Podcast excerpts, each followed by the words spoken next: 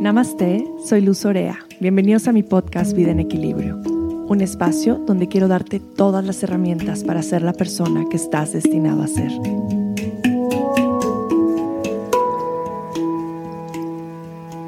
Querida comunidad de Vida en Equilibrio, bienvenidos a un episodio más. El episodio de este día me toca profundamente el corazón porque vamos a hablar de la Virgen de Guadalupe. Y la Virgen de Guadalupe para mí es pues sumamente importante desde mi infancia, la conexión que hay con mi familia, con mis ancestros, con mi México. Y hoy tengo una invitada muy especial que va a compartir con nosotros pura belleza acerca de la Virgen de Guadalupe. Y ella es Elisa Queijeiro. Elisa es una gran amiga, hermana, hermaga, compañera del camino. Ella es escritora y humanista y dedica su vida a investigar y compartir historias que inspiran. Elisa toma del pasado las verdades y las transporta con sentido al presente. Su sello es la forma natural y amigable para narrar la historia. Esto la ha convertido en la storyteller de México y la especialista consentida en los programas de radio y televisión más importantes del país. Así, sus investigaciones forman parte de documentales en Netflix y en el año 2019 recibió el Premio Nacional a la Mujer por su trayectoria inspirando mujeres a partir de sus escritos y podcasts. Como autora se consolida con el libro Las hijas de Eva y Lilith, ensayo bestseller publicado por Penguin Random House, que en tal solo un año ha logrado cinco ediciones. Actualmente escribe Mexicanas al Grito de Paz, donde recorre la historia de nuestro país desde la vida de sus mujeres. Elisa propone contenidos profundos y los vuelve fáciles y digeribles. Así, crea un puente y un espejo entre lo que comparte y quien la sigue. Como académica e investigadora, ha centrado su atención en el ser humano y sus manifestaciones, sobre todo al redireccionar la mirada hacia la mujer. Bienvenida, Elisa, a Vida en Equilibrio. Pues, querida Elisa, no sabes el honor que tengo de tenerte en el podcast. Te he estado persiguiendo desde hace mucho y por fin logramos, logramos en un sábado muy casual podernos conectar y tener esta plática deliciosa que, que no sabes yo cómo, cómo admiro tu trabajo. Creo que eres de las personas que conozco que tienen una manera de, de narrar, de contar, de realmente poderte meter a las historias de una manera tan linda. Yo desde tu libro de Eva y Lilith me conecté muchísimo con tu forma de, narrar, de escribir, de contar, con tus palabras. Realmente para mí ese libro fue muy transformador. Y, y bueno, ahora tenerte aquí pues es una belleza, porque realmente el tener esta historia de la Virgen de Guadalupe, de las vírgenes, pues creo que para todos va a ser eh, un aha moment, ¿no? Porque hay muchas cosas que no sabemos, ¿no? Siendo la Virgen de, Guadalupe esta representación tan importante en nuestro país. Entonces, para mí se me hacía súper importante poder hablar de la Virgen de Guadalupe y al mismo tiempo invitarte y que la gente te pudiera conocer y te pueda escuchar y se pueda enamorar tanto de tu voz y tu manera de narrar como yo lo he hecho. Bienvenida. Ay, mi reina. Muchísimas gracias. Qué, qué, cálida y qué amorosa presentación, cómo ha sido este encuentro y conforme profundizamos en una, en una amistad que se convierte también en una admiración y creo que al final es lo que hoy estamos construyendo las mujeres, un nuevo encuentro, una nueva manera de respetarnos, impulsarnos, admirarnos y compartir el trabajo de cada una así como tú me dices a mí, yo te sigo, te admiro, te honro y, sobre todo una de las sensaciones y de las cuestiones que siento más es esta confiabilidad, ¿no? O sea, lo que Luz dice va a ser y mm. lo que Luz propone lo mantiene impecable, ¿no? Entonces creo que esa es otra de las, de las hermosas maneras en, la, en las que nos vamos conectando entre hermanas, hermagas y, mujeres, mujeres empresarias y mujeres comprometidas con, la conciencia y en mi caso con el conocimiento, querida Luz. Gracias por la invitación y por la paciencia preciosa para lograrlo. No, no, querida, qué belleza de palabras. Muchas gracias. Me siento, me siento muy agradecida. Yo también lo siento así. Creo que esta amistad que hemos construido es maravillosa. Elisa y yo nos conocemos a través de otras amigas, de, de Pati Bueno, que conocen mucho aquí en este podcast, que le he invitado varias veces.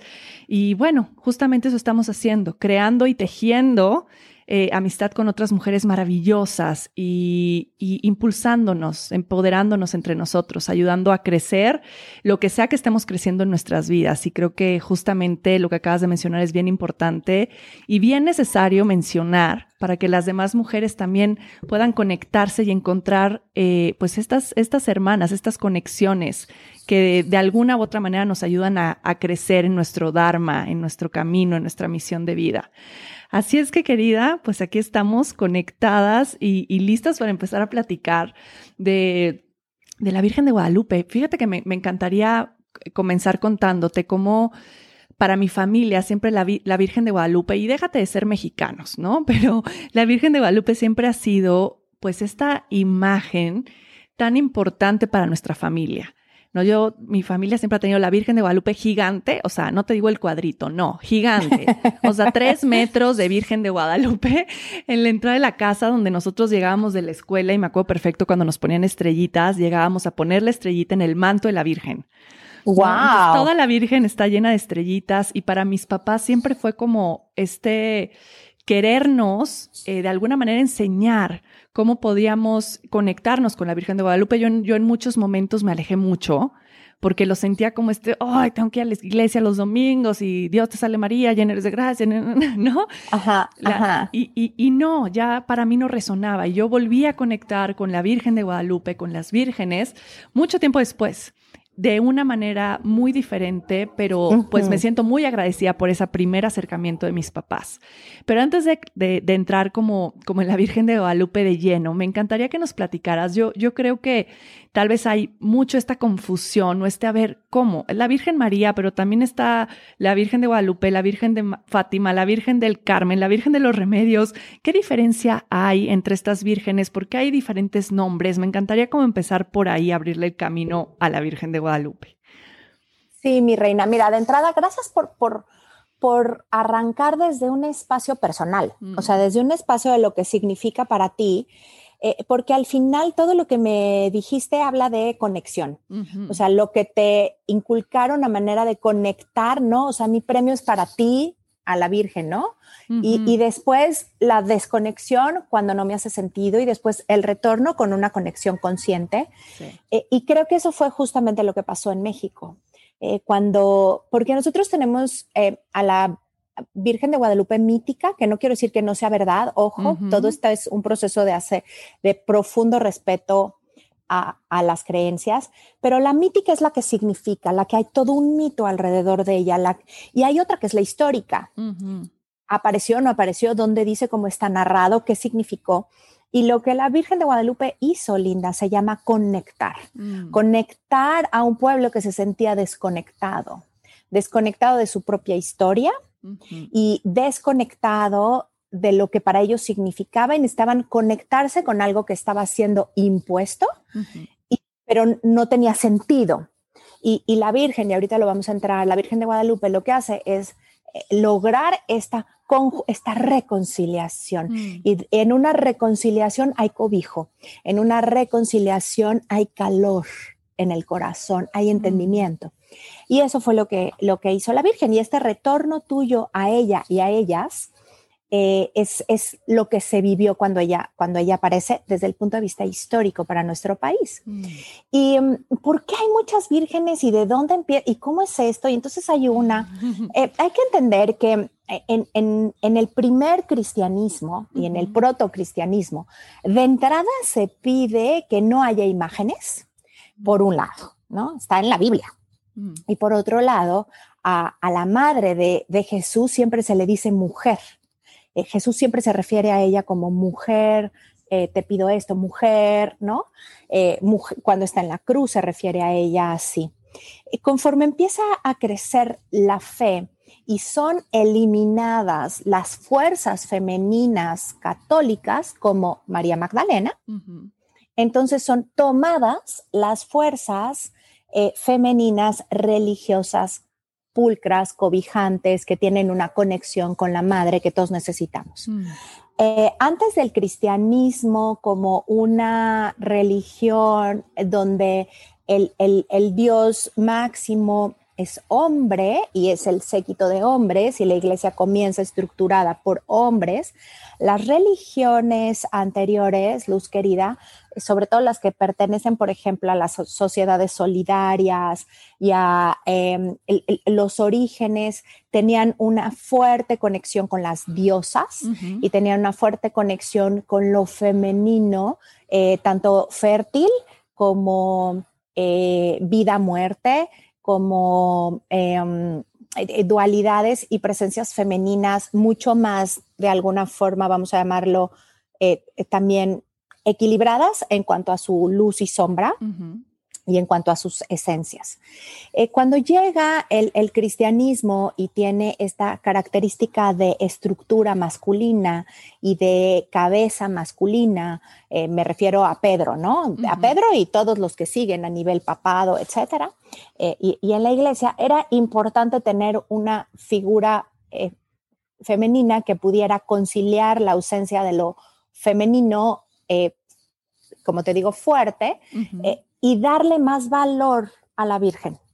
Entonces, eh, comienza a ser, y obviamente como seguidores de la palabra de Dios o como seguidores de esta nueva religión, cuando llega una energía cálida a cobijar, es tremendamente recibida por la gente. Ahora, mm. hay una sola Virgen y es la Virgen María. O sea, la Virgen María, que eh, si nosotros nos vamos a lo que dice bíblicamente, va a ser la madre de Jesús, es una mujer virgen, es una mujer que no recibe, digamos, a través de, la naturalidad sexual. El, quedar embarazada, sino a través de un milagro, que esto también se vuelve una connotación importante, como diciendo, esta sin tocarse, ¿no?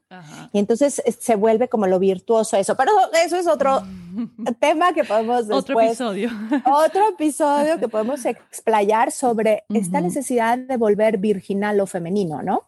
Pero no, o sea, a nivel de vírgenes es la Virgen María y las diferentes representaciones de ella van a ser como las características o las em, más que eh, características también se llaman acepciones o, se le conocen como los atributos que van a distinguir a una, a una virgen que otra, que es la misma eh, madre, pero que se presenta en diferentes circunstancias con características para esa gente que después se vuelven muchos más fieles. Y entonces cobija, se acerca y se vincula a través de diferentes circunstancias. Por ejemplo, Medjugorje, ¿no? La, Virgen de Medjugorje, cuando, cuando aparece, tiene ciertas características físicas, pero además trae un mensaje apocalíptico, mm. ¿no? Que es este mensaje de final y de principio, y, estaba el pueblo viviendo y venía, iba a venir una, una guerra atroz. Mm. Em, eh, eh, fíjate que con Guadalupe es una virgen extremeña. O sea, Guadalupe no aparece por primera vez en México. Guadalupe aparece mucho tiempo atrás en España, en Extremadura, España. Es una, eh, es una virgen que generalmente aparecía cerca del agua, mm. de las emociones, ¿no? Lo que tendría que ver mm. con, con, la conexión de las emociones, de lo fértil. Y siempre también, por eso conecté con Medjugorje, porque también es apocalíptica es eh, apocalipsis, la palabra apocalipsis luz quiere decir revelación. Mm. Son los tiempos apocalípticos, son tiempos de revelación, es decir, que se quitan los velos y se muestra la luz, ¿no? Y mm. se, caen nuevas verdades. Lo que estamos viviendo este 2020 es definitivamente un tiempo apocalíptico, ¿no? Es un tiempo de revelación, de de que salgan a la luz las verdades, corazón. Y todas las estructuras que están sostenidas desde velos se están destruyendo. Individuales, grupales, colectivas, sociales, y de toda la humanidad. Entonces, eh, Guadalupe con esas primeras características y que llega obviamente con Cortés a México, haciendo un poquito de historia, 1521 es cuando es la caída de, de Tenochtitlán, desde 1517 ya habían llegado españoles a México, siempre acompañados de cristos, de vírgenes y demás, porque es además de los pueblos europeos eh, que están dejando todavía la Edad Media, es decir, todavía son muy medievales los conquistadores de México, eh, vienen con una clara misión de conquistar y evangelizar, em, no, de, no de la eliminación, sino de la asimilación hacia, las, hacia la nueva religión. Mm. Y em, e, e, Cortés trae una primera Guadalupe, ¿ok? Ahora, eh, aquí cuando aparece, definitivamente es un tiempo apocalíptico para, eh, para el pueblo indígena mexicano. Em, y trae un, que ahorita entraremos a esa parte, pero no sé si quedó resuelto, hay un mensaje eh, conciliador, no solo con su palabra luz, sino con toda su esencia. Mm. Y, eh, que ahorita la, la, platicamos conforme, conforme vayamos entrando, pero no sé si quedó resuelto el por qué Montserrat, a ver, Montserrat va a ser una, una virgen, virgen totalmente negra y, morena, bueno, pero se presenta en la cueva de los gitanos.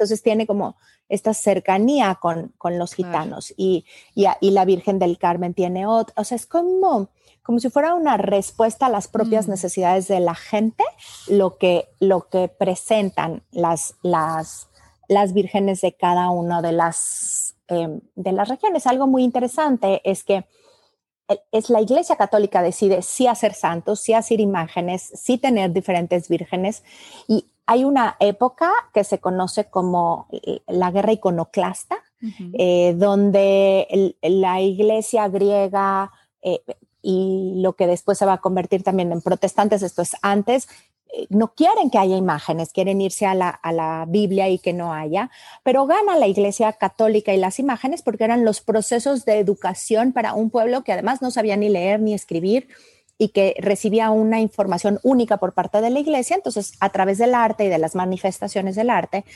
era más fácil. Y también eh, creo que existen tantas vírgenes y es como un tránsito de lo que fueron los arquetipos o distintas diosas en otras culturas a tener una misma virgen, diferentes formas de esa virgen, pues vuelven a ser arquetípicas, Linda.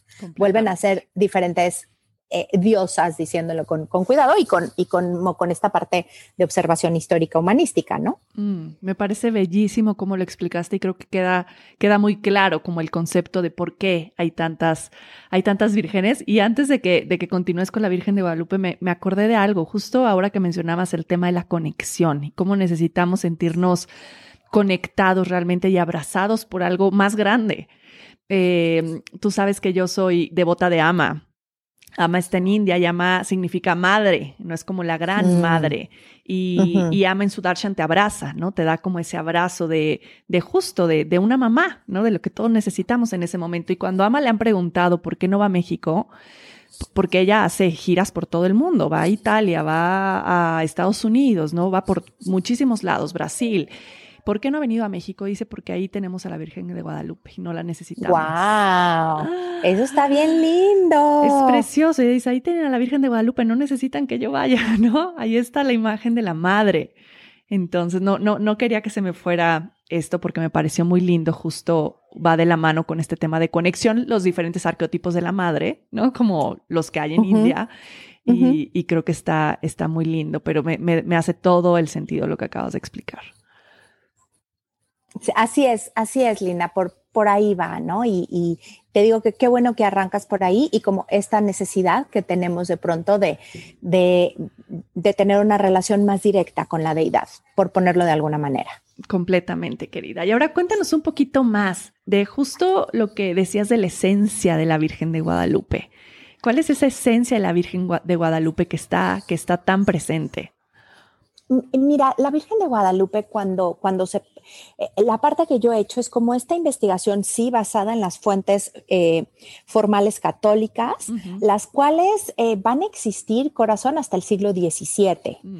Em, pero sobre todo irme a la parte de las fuentes primarias indígenas, porque toda la historia de la Virgen de Guadalupe está en un libro que se conoce como el Nican Mopowa. Mm. que está escrito por un indígena náhuatl muy, muy sabio que se llamaba Antonio Valeriano. Cuando te digo sabio, hablaba latín, náhuatl, español, y en, ese en esa primera construcción de una nueva forma de civilización, los indígenas eran también gobernantes y él llega a ser gobernante de la región México-Tenochtitlán. Y lo que cuenta la leyenda y lo que se tiene históricamente es que él escuchó directamente de Juan Diego la historia y él es mm. el que narra el Nican Mopowa y ese que Nican Mopowa eh, significa como tal aquí se cuenta o aquí se narra. Entonces, cuando nosotros tenemos este tipo de narraciones donde, por ejemplo, se dice, mi hijito bien amado, eh, el más humilde de todos, eh, ve y dile al gran sacerdote, en, el original no dice ve y dile al obispo, ve y dile al gran sacerdote. Vemos ya una mezcla de una forma prehispánica, indígena, de, forma de comunicación en estos diminutivos, en estas eh, formas específicas de narrar y también palabras clave como este gran sacerdote.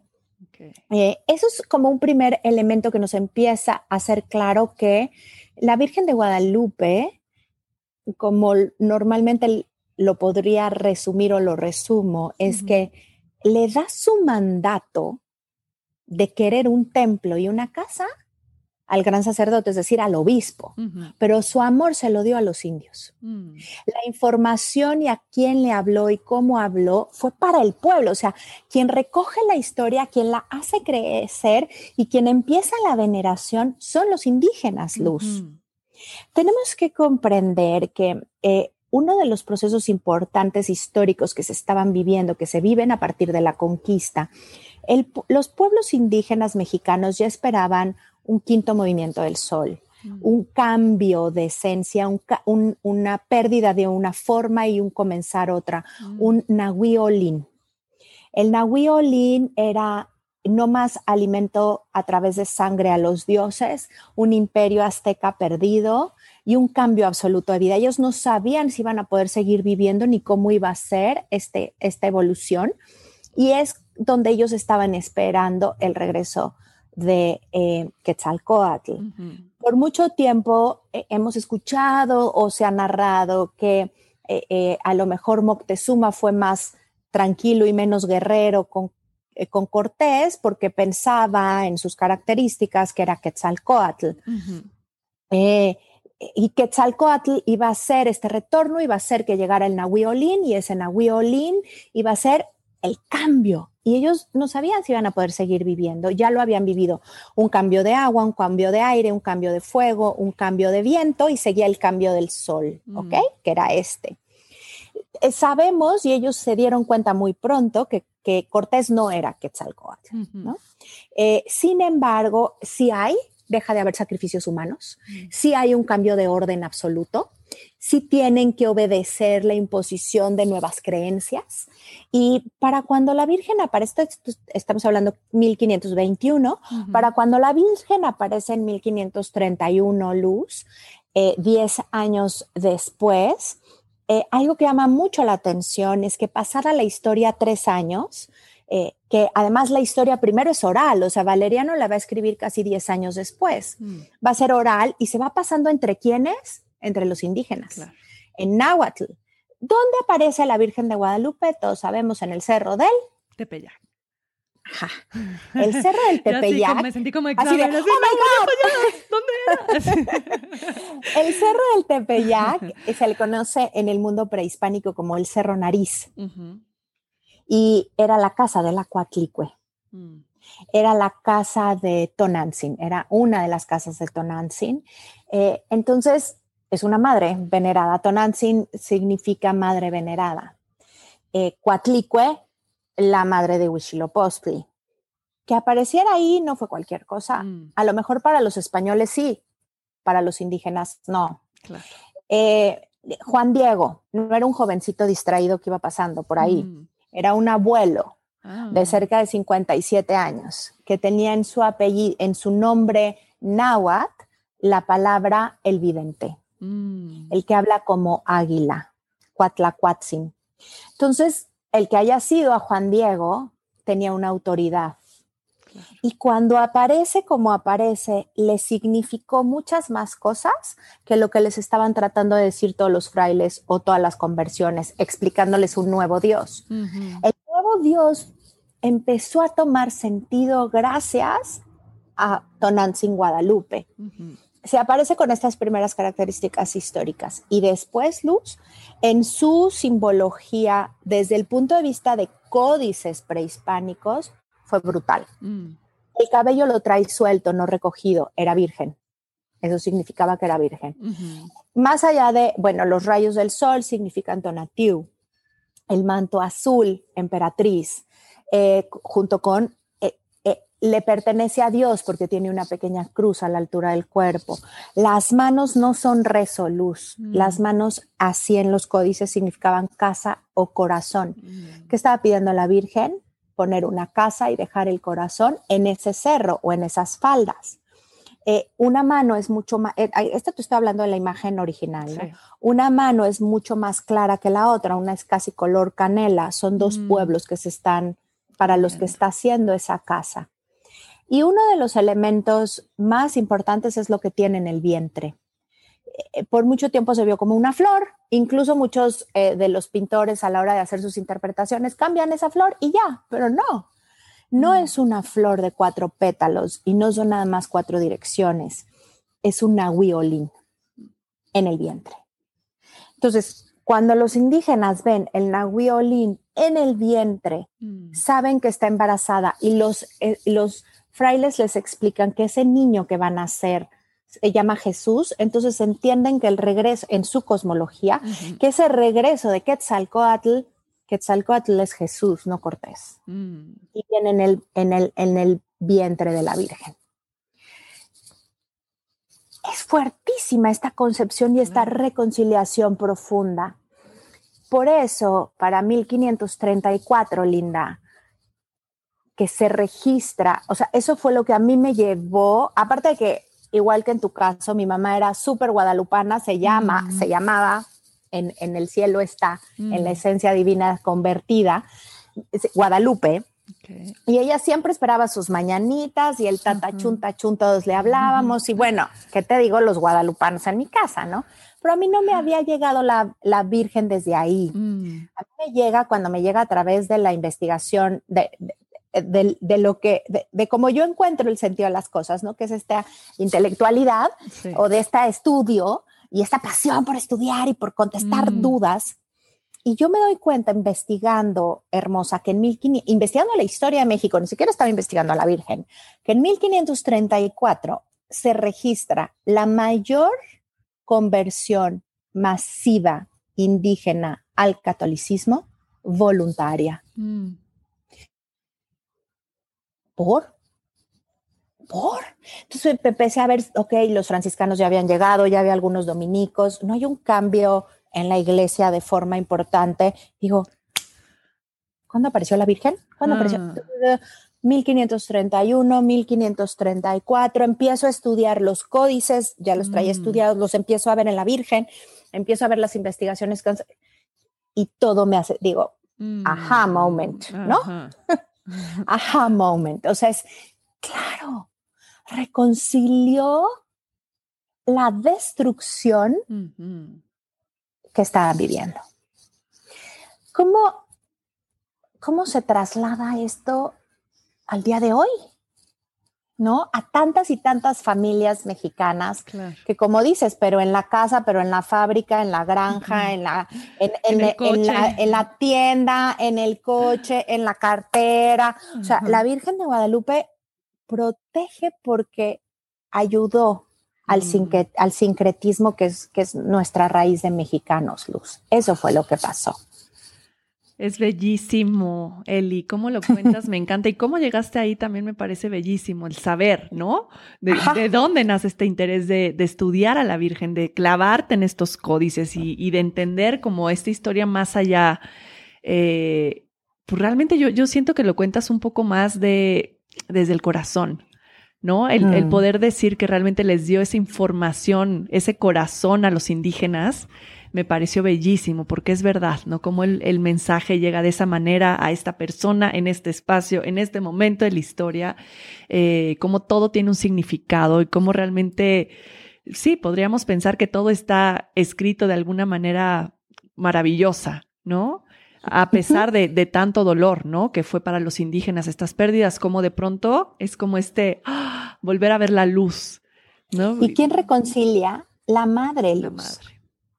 Y, ¿No? Y es esa fuerza femenina que por más que una eh, religión o una forma histórica que tuvimos que atravesar, atravesar los, los seres humanos para el retorno de lo femenino que es hoy, con, porque es, hoy estamos retornando a ese, a ese poder femenino y estas deidades tienen todavía más, más fuerza, ¿no? más fuerza y más, justo como dices, más sentido. o sea, Tienen, tienen más sentido porque conectan aún más y es esa, esa, esta eh, necesidad del ser humano de, de, contarse y de explicarse lo que no puede de alguna manera. Alguna vez eh, estando, y aquí lo lindo de esta investigación es que quien tiene una fe profunda en la Virgen desde un origen católico, mm, al contrario, solamente crece. Claro. Y quien no tiene esa fe en la Virgen de Guadalupe desde un punto de vista religioso católico, le puede dar una explicación y, e igualmente un, ah, pues ya mm. entendí, y igualmente una conexión con, con, esta maravillosa esencia eh, que, es, que es Guadalupe, ¿no? Alguna vez eh, en, una, en, una mesa donde había creyentes y no creyentes y, firmes, eh, había un, sobre todo una persona muy opinionada sobre, ay, por favor, puros inventos, ¿no? Mm. Yo soy muy prudente, yo, yo soy poco, en ese aspecto no, mis formas son, son sutiles, pero me encantó porque había otra humanista sentada junto conmigo y le dice, mm. es que sabes qué, en el fondo no importa si mm. fue verdad o no fue verdad, lo que importa es lo que significó y lo que significa. Y eso ya lo hace verdad. Mm. Dice que no, el amor tú lo puedes agarrar, lo puedes tomar, lo puedes, no, pero lo sientes. Tiene un significado el amor de acuerdo a tu propia experiencia. Contar esta historia te regala una experiencia para poderle dar explicación a lo que sentimos y veneramos por necesidad humana de vincularnos con lo divino, Luz. Mm. Ay, me pusiste chinita, querida. Ay, mi amor. Porque, porque sí, y esto también, bueno, lo podríamos, lo podríamos de alguna manera traducir también a la palabra fe, ¿no? quitada un poco de, o a la esperanza, quitándole un poco el velo de, del tema de religión, ¿no? o, de, o de, cierto, eh, de cierta estructura, pero sí se puede, se puede mover perfectamente al tener fe en lo que no podemos ver, en lo que nos hace sentir de alguna manera esa, esa esperanza o ese creer en algo más grande, en algo que nos mueva, en algo que nos haga sentir justo, protegidos y guiados y, y a quien podamos ir en momentos donde, donde necesitamos pedir ayuda o donde necesitamos sentir conexión. Yo creo que, que, que ahora, que, que también lo siento de esa manera, que siento que entre más las mujeres van conectando con ellas mismas, más van reconociendo esa esencia en la Virgen. Sí, corazón. Sí, concuerdo contigo y además, fíjate, la fe, eso, y, como la defines, ¿no? La fe es esa capacidad de creer en lo que no veo, es una característica absolutamente femenina que estamos recuperando. Mm. Femenina, no estoy hablando alejada de hombres, o sea, es lo femenino incluso en los hombres. ¿Por qué? Porque las mujeres cuando, fíjate, te lo voy a poner con este, en este ejemplo, las mujeres cuando nos embarazamos, sabemos que estamos embarazadas, sabemos que todo está bien o que todo está mal sin ver. Claro. Simplemente por esta esencia de lo sé. Claro. La fe es lo sé. Ya lo sé. No necesito más información, solo sé que sé. Y esa es una característica de confiar en la certeza de, lo, eh, de, lo que no veo, de lo que no me, no me lo tienes que comprobar científicamente. La ciencia es masculina, la fe es femenino. Y, y, y, ahí, corazón, hay algo muy interesante también que tiene que ver con religión y ahí concilia de nuevo. Si nosotros nos vamos al origen de la palabra religión, viene de la, de la palabra latina religare, es decir, reunirme. Mm. ¿Qué me reúne, qué me religa con la divinidad? Y cuando tú dices las mujeres, conforme encontramos nuestra esencia, nos religamos con mm. nosotras, con esa esencia, tenemos una nueva forma de religión y cuando estoy convocada o unida a esa esencia, puedo identificarme con la otra. Mm. Y, pedir ayuda o llamar ayuda es esta capacidad de elevar la vibración o pedir elevar la vibración para estar mejor en una cierta circunstancia. Y estas deidades o, la Virgen, desde estas características armónicas que tiene, más la connotación histórica que tiene, más lo que ha significado para nosotros, nos lleva a esa vibración luz. Completamente. ¿No? Es, es un poco como la explicación, a lo mejor si quieres más eh, científica de qué pasa con la fe o por qué buscamos en la fe respuestas, ¿no? Claro, completamente. Fíjate que hace un año exactamente fui a la basílica. Tenía muchos años sin ir y cada año iba justo con mi familia, ¿no? Era como cada año ir a ver a la Virgen a la basílica. Y esta vez fui con un grupo de yoga. Vino mi maestra de Estados Unidos y moría por ir a ver a la Virgen y hacer toda la caminata, la entrada hincada aunque era como su sueño desde hace muchísimo. Yo siempre le decía, cuando vengas a México, vamos a ir y vamos a hacerlo. Pero no sabes la experiencia que fue, Eli. Y cómo lo vivimos, porque fue realmente entrar hincadas, hacer toda la caminata, bueno, sí, de rodillas hasta llegar al frente de la, Guadalupana, pero íbamos en un mar de lágrimas. Mm. Era este llorar y llorar que yo de pronto decía, ¿por qué la gente va hincada? ¿No? A ver a la Virgen y, qué necesidad, si pueden llegar caminando, pero la experiencia que fue hacerlo y, ir ese camino hincado hasta llegar, yo no paraba de llorar. Pero fue de este llanto de conexión. fue de este llanto de, de, aparte de conectar con mi papá, que también ya está en el cielo, ¿no? De conectar con él de una manera tan profunda a través de la Virgen ¿no? Porque fue una forma de conectar con él en mi infancia y ahora hacerlo hincada y decir, híjole, si mi papá estuviera aquí, ¿no? Viendo ahora el sentido que le doy a todo, wow, ¿no? Y, y, fue algo bellísimo, fue, de hecho hice un episodio sobre ese momento, porque para mí fue algo que, que, que, me marcó por completo, que me hizo entender muchas cosas a un nivel no de palabras, a un nivel justo de emoción a de un saber, nivel de fe, de saber. De conexión, de fe. Es como, ya lo sé, ya lo entiendo todo, lo entiendo diferente como me lo quisieron explicar, lo entendí de diferente manera, pero ya lo entiendo, ya sé, papá, así como ya sé lo que me querías decir, lo que tú sentías. Gracias. Sí, no, fue el proceso y la manera en la que tuve que llegar, pero sí fue, fue una experiencia bellísima y me, me quedó claro, me quedó claro lo que es la fe, lo que es ese sentimiento de conexión, ¿no? Porque al mismo tiempo, mientras iba haciendo esa caminata en cada fue conectar con las personas que iban llegando cargando estas flores gigantes para la Virgen y otros con los cuadros gigantes de la Virgen y haciendo esta caminata desde no sé qué lugares, no sé cuántos días. Y fue como conectarme con esa esencia también de, de, de, de, mi esencia mexicana, ¿no? De, sí. yo también tengo esto en la sangre como tú. Exacto. y, de profundo Perdóname, sí, no, no, qué bonito y qué, qué profundo respeto y conexión con el otro. Mira, Luz, a veces, la verdad, son privilegiados quienes pueden conectar con el corazón directo al corazón, pero casi siempre o, o, a veces conectamos con el corazón desde el físico, ¿sabes? O sea, tenemos que ir rompiendo barreras desde afuera hacia lo físico. Y cuando hacemos una serie de cuestiones con el cuerpo o con lo físico, mm. se rompe lo físico y entonces conectamos con el interior. Y cuando tú de simplemente las rodillas son el acto de la humildad. Entonces, cuando de rodillas me pongo y además hay otra cosa que tiene que ver con la carga energética del espacio. Entonces, en el momento en que tus rodillas conectan con las rodillas y mm. con esa carga energética, pues obviamente, y en un ser sensible como eres tú y con la historia que tenías de parte de tu familia, pues entra como sangre en las venas mm. y entra como oxígeno en los pulmones y rompe todas las barreras del ego y conecta con la esencia del corazón y de ahí el llanto como la manifestación de lo que se descontinenta, el cuerpo sale, deja de estar en el continente y, y, sale, sale en voz, sale en llanto, sale simplemente en esencia, ¿no? En, en, energía. Y, y, fíjate, te voy, a, te voy a contar algo que, que, me tocó presenciar en el Muro de los Lamentos en Israel. Mm.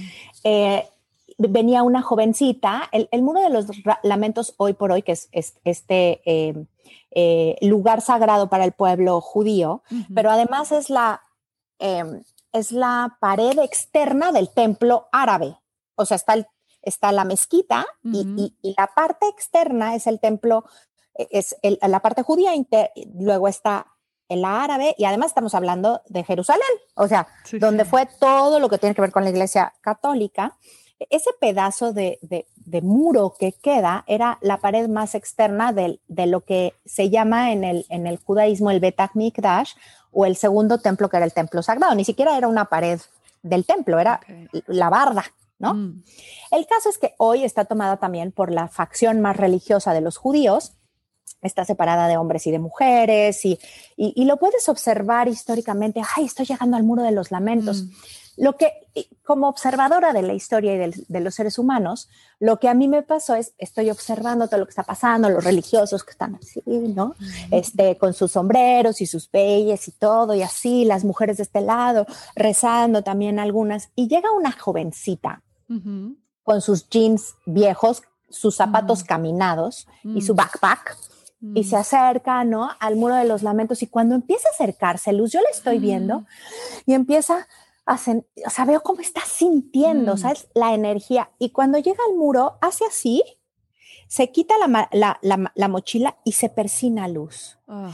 Es decir, el pasillo de la Basílica de Guadalupe y el muro de los lamentos con la carga energética de rezo que trae te conecta con esa esencia. Y esta chiquita ni siquiera era, yo era una backpackera que estaba viajando por Europa sola y ¿qué vivió? ¿Qué, porque empezó a llorar en el muro de los lamentos mm. rezando una, eh, una plegaria católica. ¿No? Mm. Entonces, eh, me pareció una de las escenas más bellas de lo que significa sentir la religión, es decir, el religarte con la divinidad, ¿no? Mm. Sí, qué bello, querida, porque al final creo que el, el, mensaje profundo que, que, nos lleva de la Virgen de Guadalupe ahora a toda esta expresión también va mucho a cómo pues la divinidad es donde nosotros donde nosotros la sintamos, ¿no? Donde nosotros conectamos. Donde nosotros conectamos. Me acuerdo cuando me, me, fui a la India la primera vez, mi mamá me decía, por favor, solamente cuando veas a ese Ganesh, este, o Shiva, acuérdate de la Virgen de Guadalupe. no olvides a la Virgen. Y, y literalmente yo iba y veía a todos y yo, hombre, que cada vez que veo a uno me acuerdo de la Virgen de Guadalupe, pero es como realmente en, en este idioma de la divinidad no hay diferencia, solo hay unidad, no hay separación. ¿No? Eso ya lo vamos haciendo nosotros, lo vamos poniendo nosotros como estas barreras, este, tú eres, yo soy, y, y, creo que al final cuando logramos sentir desde ese corazón, cuando logramos entenderlo, no desde, desde la mente, ¿no? Que a veces puede servir como mencionabas, pero cuando logramos sentirlo es cuando nos damos cuenta que no hay ninguna separación. Así es, Linda. Y que realmente esto es lo más bonito que nos, que nos, que se nos ha regalado podernos sentir unidos a través del el muro, a través del, del pasillo de, de, la basílica, ¿no? A través de la manera en la que podamos conectar. O de, en, en mi caso, así como cuentas tú ese momento de lágrimas, cuando yo estoy investigando todo esto, mi mamá pues ya había trascendido. Y te voy a decir, te voy a contar la escena. O sea, yo estoy en el sillón de mi casa, había un sillón que me acomodaba mucho, eh, donde he investigado por mucho tiempo. Y entonces me siento en flor de loto en el sillón y tengo, es como un escritorito portátil y tengo todos mis libros. Y entonces estoy en este proceso de entender y de leer y luz, lo que tú viviste en el pasillo, cuando me doy cuenta que esa conversión masiva está conectada por lo que significó la Virgen para los indígenas, yo no mm. podía parar de llorar. Mm. O sea, cuando entendí que era el cobijo de un pueblo conquistado, mm. o sea, solo me pude voltear y decir, ya entendí, Ma. Ah.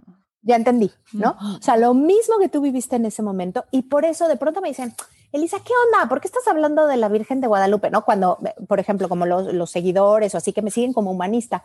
Pues por eso, porque, porque yo cuento historias que inspiran, porque me inspiró entenderla y comprender este origen y tocar desde el corazón, Luz. O sea, para mí el, aprendizaje del 2020 es que puedo compartir mi vida, mi historia, mi trabajo y mis relaciones desde aquí hacia afuera. Es decir, y involucra el corazón, ¿eh? Pero puedo ir a mi esencia y conectar desde mi esencia, ¿no? Ese, ese fue mi, regalo de, de, COVID, como sabes que yo también estuve eh, contagiada de, de, COVID y lo que entendí al dejar de hacer y conectar con mi ser es que desde ese lugar de conexión las cosas toman congruencia y sentido mm. y cuando compartes desde ahí la vida y las relaciones, eh, eh, eh, vives justamente en integración, querida. Completamente, Li, qué belleza. Y yo siempre que te escucho, eso siento. Eso Ay, siento, siento que hablas desde ahí y yo creo que es eso es tan bonito y, realmente tan admirable porque pues nos cuesta trabajo hablar desde ahí, es muy vulnerable hablar desde ahí, ¿no? Es realmente exponerte como si estuvieras desnuda enfrente de, de todas estas personas que te escuchan y decir, hey, ¿no? Aquí estoy, ¿no? Presentarme desde ese espacio, creo que es muy valiente, es muy valiente poder hablar de estos temas también, ¿no? Donde puede haber tanta controversia o, ¿no? Puedes generar. Sí, de por, pronto sí ¿Por qué? ¿Por qué? ¿Por qué lo hablas? Si no es cierto, si es cierto. Y, y bueno, a mí me parece un tema, un tema divino. Me encantó cómo, cómo nos los pudiste compartir. Y desde la historia, pero también desde el sentimiento y también desde esta parte tan tuya de pensamiento y racionalidad, pero también desde esta parte sensible eh, que, que a mí me emociona mucho. Y no sé si te gustaría decir algo más para cerrar este tema antes de que te haga unas últimas preguntas. Ok, pues mira, creo que em, siempre a, la hora de agregar, sobre todo agregar primero que nada el agradecimiento, Luz, mm. el espacio que tú has abierto y la conexión que has abierto con tantas mujeres y hombres que te siguen.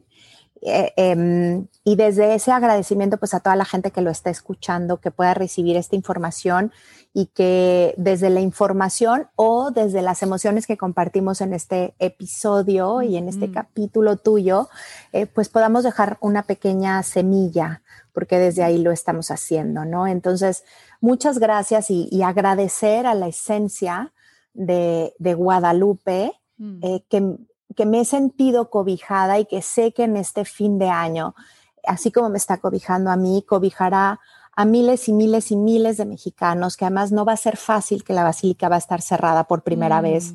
Entonces, que, podamos... el episodio, déjame interrumpirte un segundo. Sí. Lo estamos grabando antes de que sea el Día de la Virgen, con toda esta intención de conectar. Con esta intención de conectar y de que puedan acercarse a la Virgen de Guadalupe desde estos espacios, ¿no? Y quien tiene esta necesidad de conexión desde lo físico y que ahora nos han privado de ese contacto físico, pueda conectar desde este lugar y a lo mejor terminando como estas, este, este, este episodio pueda prender una vela, mm. encender un incienso, poner una imagen y traer a su, a su corazón el cobijo y la reconciliación que necesita en este momento, ¿no? Ese, sería mi anhelo al terminar este y al compartir este podcast, mi amor. Ah, Yeli, es precioso, es precioso. Gracias por hacer ese recordatorio y por, y por darnos esta herramienta de, de cómo poder llevar esta, esta conexión aún con estos espacios cerrados. Y me encantaría preguntarte, Eli, que es la pregunta que hago siempre al final, ¿cómo Elisa encuentra el equilibrio en su vida? En tu día a día? Yo sé que estás llena de, actividades y de pláticas y que voy a escribir el libro y que voy a hacer esta masterclass y que voy a hacer este curso. ¿Cómo haces para encontrar el equilibrio? ¿Cuáles son las herramientas que traes presente? Mm, gracias, porque creo que solo puedo crear y seguir co-creando. Algo que siempre pido y ahora que te acuerdas de la Virgen de Guadalupe y de las deidades que sigues y de te voy a pedir que pidas por mí, yo pido por mm. congruencia, Luz, porque... Mm. El día que no viva con la congruencia en, mi ser, pues todo lo que digo se nota, ¿sabes? O sea, cuando no trae, se cae. Entonces pide por mi congruencia, mm. por favor, querida Luz, y a todos los que nos están escuchando. Em, y el balance lo encuentro, punto número uno, tengo una rutina de arrancar el día muy importante para mí. Trato de arrancar con tiempo, es decir, no arranco, si ya tengo una junta a las 8, a las 9, a las 10, yo voy a tratar de estar dos horas antes despierta para poder abrir los ojos y decir, ¡ah, estoy viva! ¡Qué alegría! Y desde ahí, la rutina que hago normalmente también primero es física, es decir, arranco en el tapete de yoga. Eh, antes del tapete prendo velas, prendo las velas que tenga eh, en ese momento rezando y encendiendo. Eh, generalmente me acompaño de una esencia, eh, por ejemplo, si necesito energía y conexión, estas esencias, las que a mí me gustan y con las que yo comulgo es doTERRA, me gusta la pureza de, de, de, las esencias y arranco con menta muchas mm. veces o con limón. No mm. arranco con, con lavanda o con manzanilla porque son muy sutiles y yo necesito, ya sabes, energía. Entonces voy con, con, con, con lavanda, con limón, me lleno esa esencia, la pongo y em, eh, eh, procuro sentir las direcciones, dónde está el sur, el norte, el este, el oeste, el arriba, el abajo, el centro y al tapete. Mm. Al tapete de yoga normalmente no hago rutinas muy grandes, muy largas, rutinas de media hora ya estoy dando aquí todo un recetario. Este, pero bueno, del tapete de yoga medito y después de meditar, eh, arranco el día. Y así es como trato de buscar el equilibrio y me gusta cerrar el día también eh, con un pequeño momento interno de agradecimiento. Mm. Tengo un, se llama un thankful jar o un, este, una jarrita de agradecimiento que me lo regaló mi concuña y entonces escribo todos los días dos o tres cosas, las guardo y eso es como el último pensamiento del mm. día, querida. Así me, me equilibro. Encanta me encanta todo lo que compartes. Es mucho de lo que, de lo que hablo en, en, este podcast también acerca de cómo ir encontrando el equilibrio. Entonces, escuchar cómo otras personas encuentran su equilibrio en el día a día es, es bellísimo, ¿no? Porque nos sigue dando estas herramientas de cómo poder comenzar y encontrar el equilibrio. Aunque nuestro día vaya a estar pesado, aunque tengamos muchas cosas, siempre hay estos momentos de poder regresar a nosotros. Eli, cuéntanos un poquito. Tienes por ahí una masterclass maravillosa de la Virgen de Guadalupe y de los demás cursos que tengas en puerta, por favor, platícanos dónde pueden encontrarlos, qué es lo que viene, dónde te pueden seguir. Muchas gracias, hermosa. En las redes estoy como Elisa Queijeiro en todas las redes. Mi página es más sencilla, elisa.mx. Y ahí pueden encontrar justamente los cursos. Tengo, dos. Eh, hay esta masterclass que me tiene muy emocionada. Está subida en una plataforma, está hecha con una profesionalidad por parte del equipo de, y tecnología justo sobre la Virgen de Guadalupe. Hoy platicamos mucho desde el corazón y lo que significa. En esta masterclass eh, presento todas las investigaciones que han habido desde la iglesia desde el siglo XVI. Mm. Hablo del siglo del silencio, por qué la iglesia no hablaba de ella en un principio, cuáles son las mm. fuentes y les termino de analizar todos los símbolos. Entonces, esta masterclass está disponible en elisa.mx en el área de eventos. Ahí la van a ver, sin lugar a dudas. Es Guadalupe, la historia más, más allá del milagro. Y eh, los cursos que tengo, Luz, tengo los cursos en Zoom, están grabadas todas las clases, Remedios Varo, Leonora Carrington, mm. Dalí, Picasso, por qué hacemos lo que hacemos en muertos, em, el, e, el, qué hemos hecho los seres humanos en otras pandemias. E, e, hice alrededor de 30 clases o más en este tiempo y entonces decidimos ponerlas accesible para toda la gente en este final de año y principio de año antes de empezar a grabar las siguientes. Mm. Eh, entonces, pues la invitación es a que entren y puedan tenerlas tanto las clases en Zoom, que están por, subir, por subirse todo el menú, y también, sobre todo, la masterclass, no se la pierdan, esa está por tiempo limitado. Entran ahí, viene el link, cómo inscribirse, todo es muy fácil. Pueden pagar por Oxo, por PayPal, por tarjeta de crédito y el costo está, es realmente un costo de recuperación porque la intención es que toda esta información pueda llegar a la gente, querida Luz. Mm, Gracias por permitirme eh, decirlo. Al contrario, yo creo que, que, todos los que escuchen este episodio van, van a buscarte. Yo principalmente esta masterclass no me la voy a perder porque me interesa muchísimo saber mucho, mucho más sobre la Virgen de Guadalupe y te agradezco enormemente, querida. De todos modos, toda la información que dijo él va a estar en la información del, del, episodio, así que ahí lo pueden buscar y directamente desde los links entrar a su página. Pero gracias, querida, por tu tiempo, por darnos este, este momento, esta inspiración, por contarnos esta historia maravillosa. Te agradezco muchísimo el corazón y también pidiendo por tu congruencia, por mi congruencia, que sigamos caminando este camino juntas, inspirándonos, acompañándonos eh, y pues sí, ayudándonos a cada, a cada día crecer crecer, crecer más, justo desde el corazón. Ajo, amén, que así se, sea ya es. Gracias, querida Luz, gracias a toda la gente que escucha. Compartan este episodio para que llegue al corazón de más gente que desde ahí está hecho. Sí, que así es.